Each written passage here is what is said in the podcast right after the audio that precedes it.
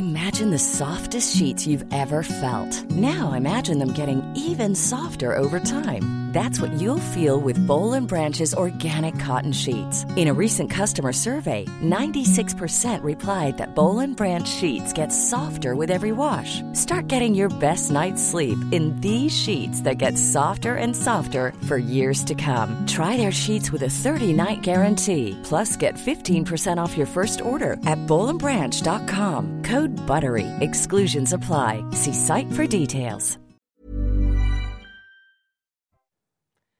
Bonjour à tous. Euh, figure marquante de prêtre au XXe siècle, la vie extraordinaire du Padre Pio est un défi pour les incroyants. Il pouvait être à deux endroits en même temps. Ses pieds s'élevaient parfois à 30 cm au-dessus du sol. Il lisait aussi dans les pensées. Il a reçu les mêmes stigmates que le Christ. Le Padre Pio, au cours du XXe siècle, a été le saint le plus populaire en Italie. Il aura vu des centaines de milliers de personnes assister à ses messes ou se confesser à lui. Et puis de Jean-Paul II à François, plusieurs papes ont manifesté leur dévotion à Padre Pio, qui a été canonisé en 2002. Mais de son vivant, il a aussi été persécuté par sa propre Église. Portrait donc de ce guide spirituel hors norme en compagnie du Père Vincent de Mello. Bonjour mon Père. Merci d'être avec nous. Vous êtes prêtre et éducateur. Et de Véronique Jacquet, journaliste. Bonjour Véronique. Bonjour à tous. Alors, euh, d'abord, il faut le situer, ce Padre Pio, Véronique, euh, dans le sud de la botte italienne. C'est la petite ville de San Giovanni Rotondo, qui est un des lieux les plus visités d'Italie. C'est là qu'il était euh, dans son couvent de Capucins. Et de fait, Padre Pio est un des saints les plus populaires du XXe siècle. Il attirait les foules. Qu'est-ce qui faisait justement sa renommée? Qu'est-ce qui fait encore sa renommée? Sa renommée, justement, c'est que c'est un saint du XXe siècle. Il est né en 1887, il est mort en 1968, il a vécu 81 ans. Très jeune, donc, euh, une notoriété qui a été photographiée et filmée. Il est très, très actuel, ce Padre Pio. Et puis, la deuxième chose qui a fait sa renommée, eh bien, c'est que c'est le seul prêtre stigmatisé de l'histoire de l'Église. Alors, qu'est-ce que euh, sont ces stigmates?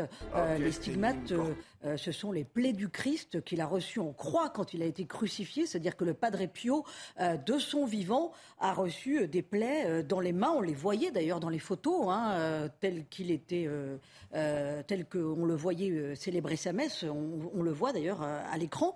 il a reçu donc les plaies dans les mains et les pieds qui correspondent à la marque des clous du Christ en croix et la plaie au cœur qui est liée au coup de lance dans le côté gauche du thorax. Donc il vivait en fait la passion de Jésus au sens propre du terme. Et ça, c'est évidemment un incroyable incroyable miracle. Il disait d'ailleurs, euh, il n'en faisait pas état, hein, il disait souffrir terriblement, physiquement et moralement, de la présence de ces stigmates. Alors sa particularité, c'est que non seulement c'est le premier prêtre stigmatisé, mais c'est que ces stigmates ont été visibles et qu'on a pu les voir continuellement pendant 50 ans.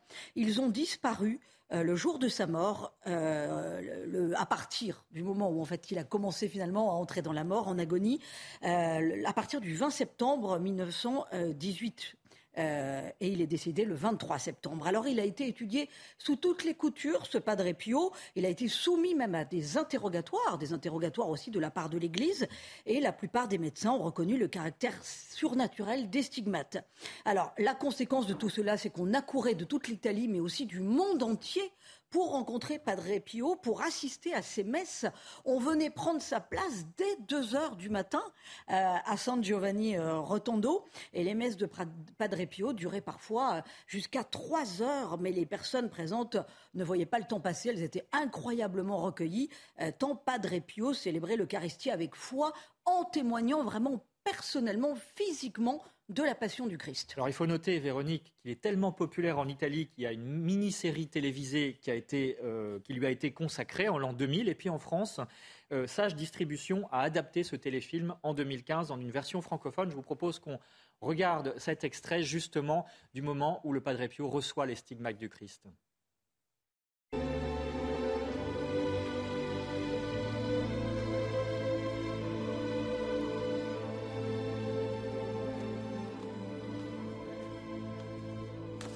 Petit, mais qu'est-ce que tu t'es fait Je n'en sais rien. Oh mon Dieu. Je ne comprends pas. Maria, va-t'en. Laisse-nous. Non, arrête. Que fais-tu? Relève-toi. Relève-toi.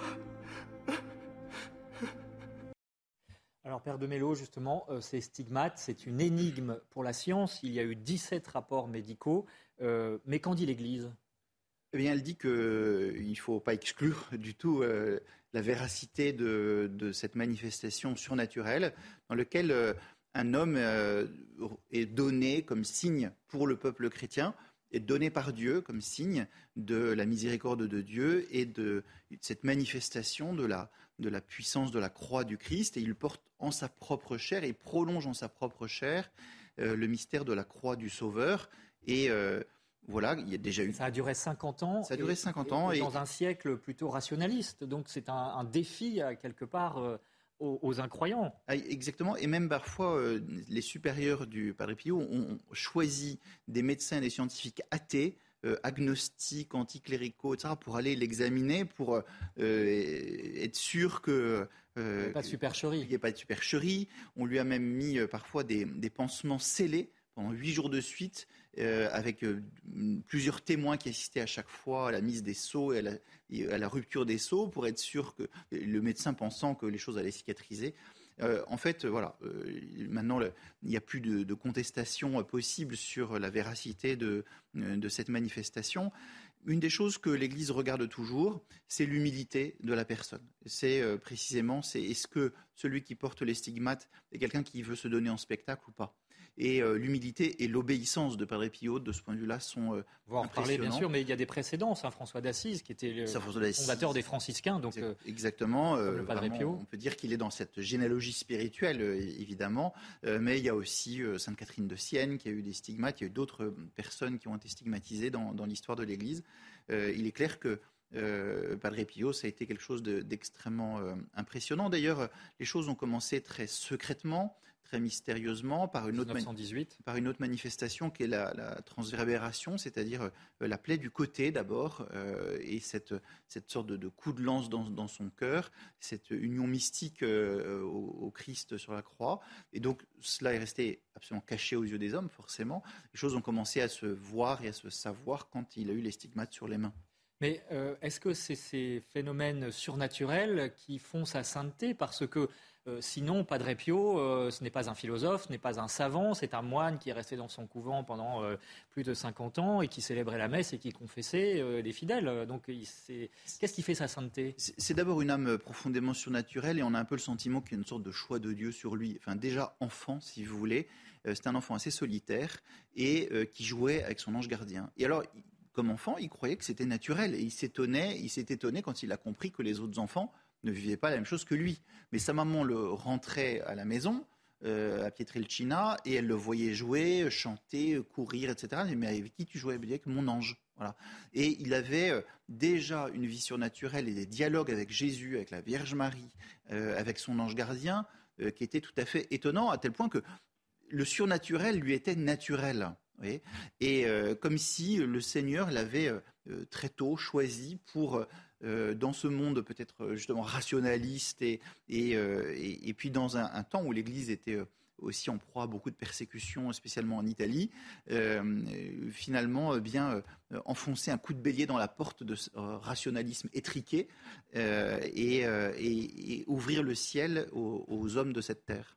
Alors, deuxième aspect, euh, Véronique, de la vie de, extraordinaire, hein, étonnante de Padre Pio, c'est le fait qu'il confessait pendant des heures, 10 euh, heures, 10 à 15 heures par jour, c'était un guide spirituel vraiment euh, pour ce XXe siècle. Oui, il lisait dans les âmes et il avait aussi un don de prédiction. D'ailleurs, on accourait à San Giovanni Rotondo pour savoir si on allait avoir un enfant dans l'année, par exemple. Et lui ne, jouait pas à Monsieur Irma. Hein. Il ne disait pas oui, tu vas avoir un enfant euh, telle année, euh, tel jour, tel mois. Il disait il s'appellera Francesco. Appelle-le Francesco. Alors les gens disaient ah mais ça veut dire que je vais avoir un fils? Appelle-le Francesco. Voilà. Ça c'était pas Drepio. Il abordait les gens avec une grande rugosité et pour autant, les gens n'étaient pas euh, déconcertés et au contraire faisaient la queue pour aller à la messe. Hein. À la fin de sa vie, il avait une telle notoriété qu'il fallait prendre un ticket pour aller se confesser et on attendait trois jours pour être confessé par Padre Pio. Alors pourquoi vous l'avez, vous avez commencé à l'évoquer, mon père, parce qu'il y avait cette dimension de grande miséricorde, parce que Padre Pio avait donc cette faculté de lire dans les âmes et il retournait vraiment au sens propre les gens, il arrivait à les ramener à Dieu. Il pleurait d'ailleurs en confession, il avait toujours avec lui un mouchoir trempé, trempé de larmes parce qu'il voyait toute la noirceur de l'âme humaine et donc il pleurait aussi sur, sur les péchés des hommes. Il rabrouait ceux qui venaient le voir euh, pour le sensationnel. Il disait tout de suite, toi non, c'est pas la peine, j'ai pas de temps à perdre avec toi. Son souci, c'était vraiment de ramener à Dieu euh, ce qu'il appelait les gros poissons, c'est-à-dire évidemment les, gros pêcheurs, les grands pêcheurs. Et ses plus grands miracles ont eu lieu dans son confessionnal. Par exemple, il a converti un franc-maçon italien euh, célèbre qui s'appelait euh, l'avocat Cesare Festa. Voilà, voilà pour, pour le charisme de Padre Pio en matière de confesseur. Alors on va écouter à présent le témoignage d'un autre, d'une autre conversion, c'est celle d'Emmanuel Brunato, dont le fils François a répondu aux questions de Simon Guillain, euh, qui évoque donc sa première rencontre avec le Padre Pio.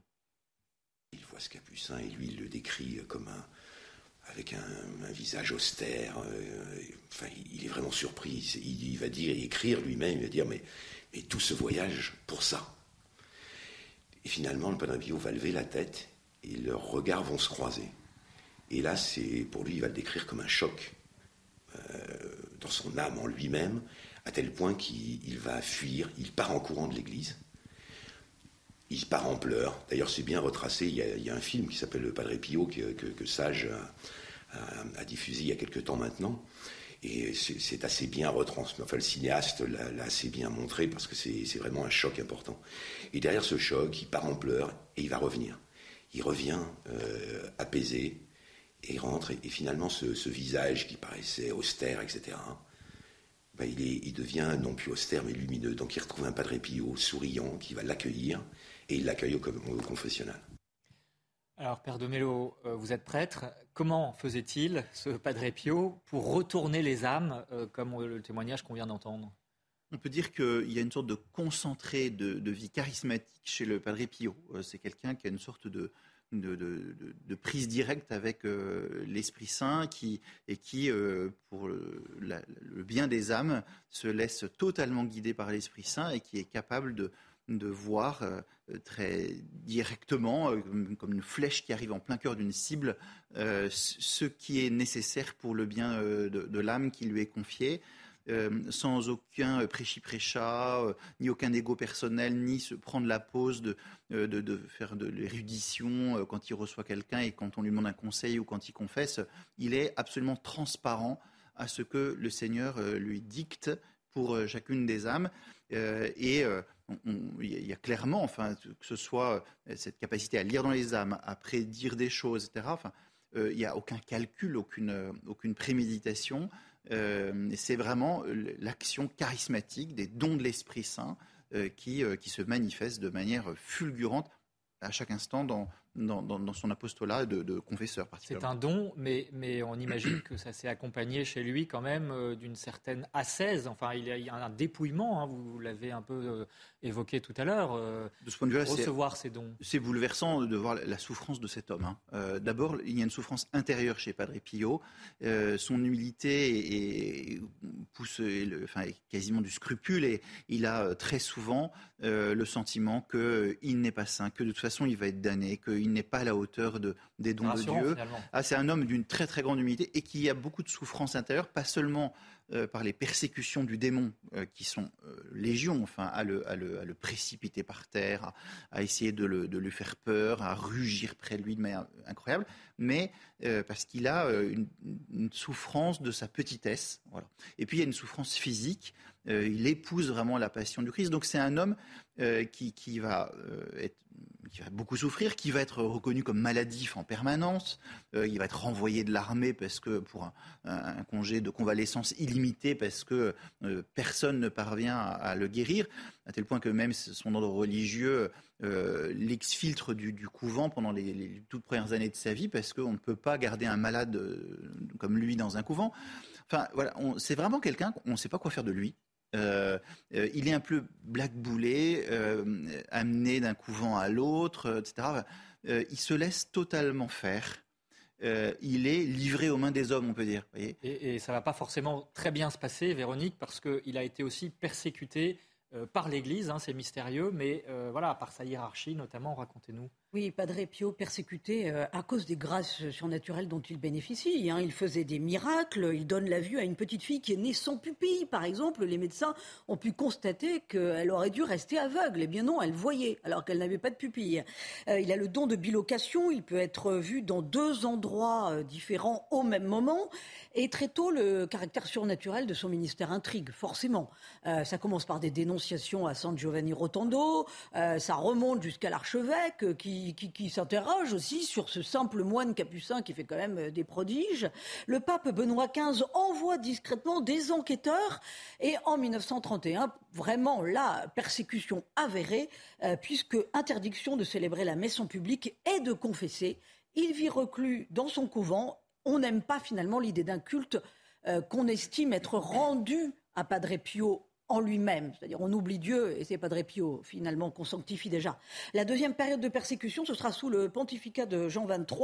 On installe des micros, tenez-vous bien, en 1960, pour écouter ses conversations dans sa cellule et dans le parloir du couvent, en cause des ragots sur ce qu'on suppose être sa conduite avec des femmes. Donc là, ça va loin. Le pape, cependant, fera cesser ses agissements et ne tiendra absolument pas compte euh, des accusations jugées complètement infondées. Alors, Père de Mello, quoi qu'il en soit, dix jours avant sa mort, Padre Pio écrit au pape Paul VI pour lui dire son soutien et sa totale obéissance, obéissance à l'Église malgré les persécutions qu'il aura donc subies pendant des années. Est-ce que c'est ça finalement qui fait sa grande sainteté aussi? Savez, euh, on n'est jamais saint contre l'Église, mais on est souvent saint malgré elle. Et euh, ça, c'est très souvent vérifié dans, l'histoire. Hein. Et, c'est quand même mystérieux. C'est mystérieux parce que précisément, il y a, bien des, euh, il y, a bien des traits humains dans l'Église. et l'Église, c'est d'abord des personnes qui la portent, qui la sont, qui la constituent, si vous voulez. Donc, euh, euh, voilà. Donc, ce qui est justement un des traits de caractère de tous ces saints qui ont souffert parfois dans l'Église de, la hiérarchie d'un nombre de décisions qui sont prises, c'est leur sens de l'obéissance et de l'humilité qui a été victorieuse en général, d'ailleurs, de, des persécutions qu'ils ont, ont connues. Et vraiment, par les Pio, on a une illustration manifeste. Euh, il y a même donc un évêque de la région et un peu de clergé local, où la jalousie existe même dans le clergé, euh, qui, qui, ont beaucoup euh, fait contre lui. les ragots ont été multiples. Enfin, tout, on, a, on a vraiment tout essayé pour le dénigrer. Et, et finalement, rien n'a tenu. Voilà. Et tout est tombé à chaque fois euh, les supercheries de ces dénonciateurs qui euh, l'accusaient de supercherie, ces supercheries-là ont été euh, à chaque fois démenties. Il semble qu'il soit apparu dans la, chambre du pape auquel l'évêque du lieu venait se plaindre pour démentir les faits qui lui étaient reprochés. Oui, exactement. Il a même biloqué à plusieurs fois, à plusieurs reprises. et voilà, enfin, là-dessus, il n'a jamais cherché à se défendre. C'est ça qui est étonnant, c'est son silence. Il a, il a toujours obéi euh, à la lettre, il n'a jamais cherché à se défendre, il a juste de supplier Dieu de pouvoir continuer à célébrer la messe en privé quand il ne peut plus la célébrer en public. Euh, Alors même que ses amis le poussaient, euh, on a entendu Emmanuel, enfin le fils d'Emmanuel Brunato tout à l'heure, le pousser à, se défendre. Non, il n'a jamais cherché à se défendre, il, a obéi à la lettre et il a été d'une là-dessus d'une humilité absolument incroyable. Et une de ses grandes souffrances, c'était justement cette célébrité. Euh, c'était qu'on cherchait à, lui embrasser les mains, à le toucher. les gens se précipitaient sur lui pour euh, lui découper euh, ses vêtements. voilà, pour le, même quand il était assis, voilà, quand il était assis sur une chaise, pour lui voler, reprendre la chaise et l'emporter à la maison. Enfin, c'était mais les stratagèmes. Alors, c'était une sorte de pression sur lui. Il avait et puis vous savez tous ces examens médicaux aussi. Enfin, il était euh, comme un objet quoi d'analyse euh, de un chat de la, une souris de laboratoire. Enfin, c'était euh, il a vécu tout ça. L'humiliation aussi que ça que cela comporte, enfin d'être en permanence sous le regard des, des gens alors qu'il voulait prier simplement et donner la miséricorde de Dieu. Et dans cette humilité, avoir cette célébrité, si vous voulez, une sorte de pour lui de, de quelque chose de totalement incongru et qu'il ne recherchait absolument pas. Alors Véronique, pour découvrir, pour mieux découvrir cette personnalité hors norme qu'a été Padre Pio, évidemment, il faut aller dans le sud de l'Italie. Oui, deux lieux, la maison pour soulager les souffrances. Alors c'est l'hôpital qui a été voulu par Padre Pio avec euh, ce terme, hein, maison pour soulager les souffrances. Euh, hôpital qui a été construit à San Giovanni Rotondo. Euh, on ne soigne bien entendu pas que le corps, mais l'âme et l'esprit. Il fallait prendre en compte toutes ces dimensions. Première pierre posée en 1947. Premier service ouvert en 1954 et c'est un établissement dont la construction fut rendue possible grâce aux dons que recevait Padre Pio quotidiennement du monde entier. Il ne savait pas quoi faire de cet argent, il recevait énormément d'argent. Et donc évidemment, l'argent a servi à la construction de cet hôpital et les pauvres y sont toujours soignés gratuitement. Et puis deuxième lieu très important, d'ailleurs symboliquement, c'est le mont Gargano, Monte Gargano euh, en Italie, où se trouve un sanctuaire dédié à l'archange Saint-Michel. C'est à quelques kilomètres de San Giovanni Rotondo. C'est l'ancien sanctuaire, c'est le plus vieux sanctuaire d'Europe dédié à l'archange Saint-Michel. On dit qu'il serait apparu à cet endroit-là, dont c'est une grotte au 5e siècle. Et Padre Pio encourageait toujours ceux qui venaient le voir à San Giovanni Rotondo euh, à aller à Monte Gargano, évidemment, prier l'archange. La lutte contre le démon était quelque chose qu'il connaissait de près. Ah, il avait une très grande dévotion à l'archange Saint-Michel. Pour lui, l'archange, c'était Saint-Michel. Il n'y avait que lui. Bon. Et euh, parce que, précisément, il avait une conscience très forte du combat spirituel. Hein. Il le vivait euh, en combattant le démon et en étant combattu par le démon.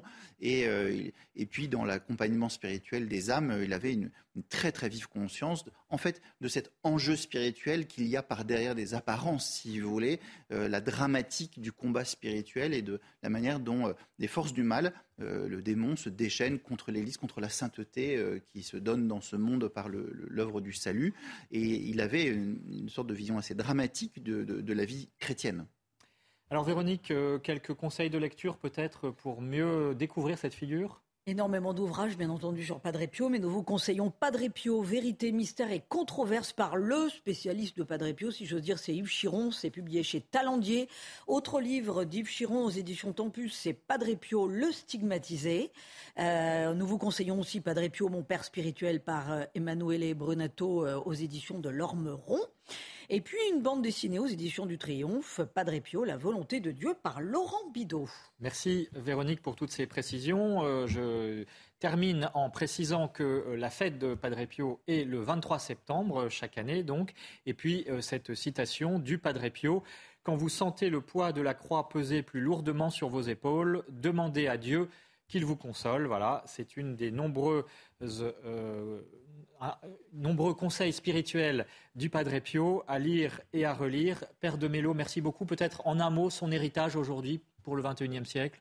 Son héritage, c'est euh, justement euh, de nous aider à prendre conscience de ce qu'est le combat spirituel et euh, nous en remettre à la miséricorde de Dieu. Et j'invite, puisqu'il y, a, beaucoup de sa correspondance qui a été publiée, bah, c'est un héritage qui nous est légué.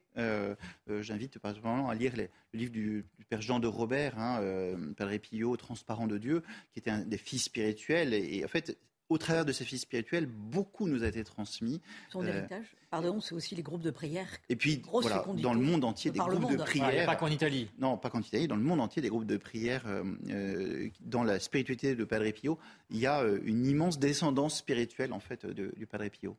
Merci à tous les deux. Merci à vous d'avoir suivi cette belle figure qui était Padre Pio, donc le saint le plus populaire d'Italie.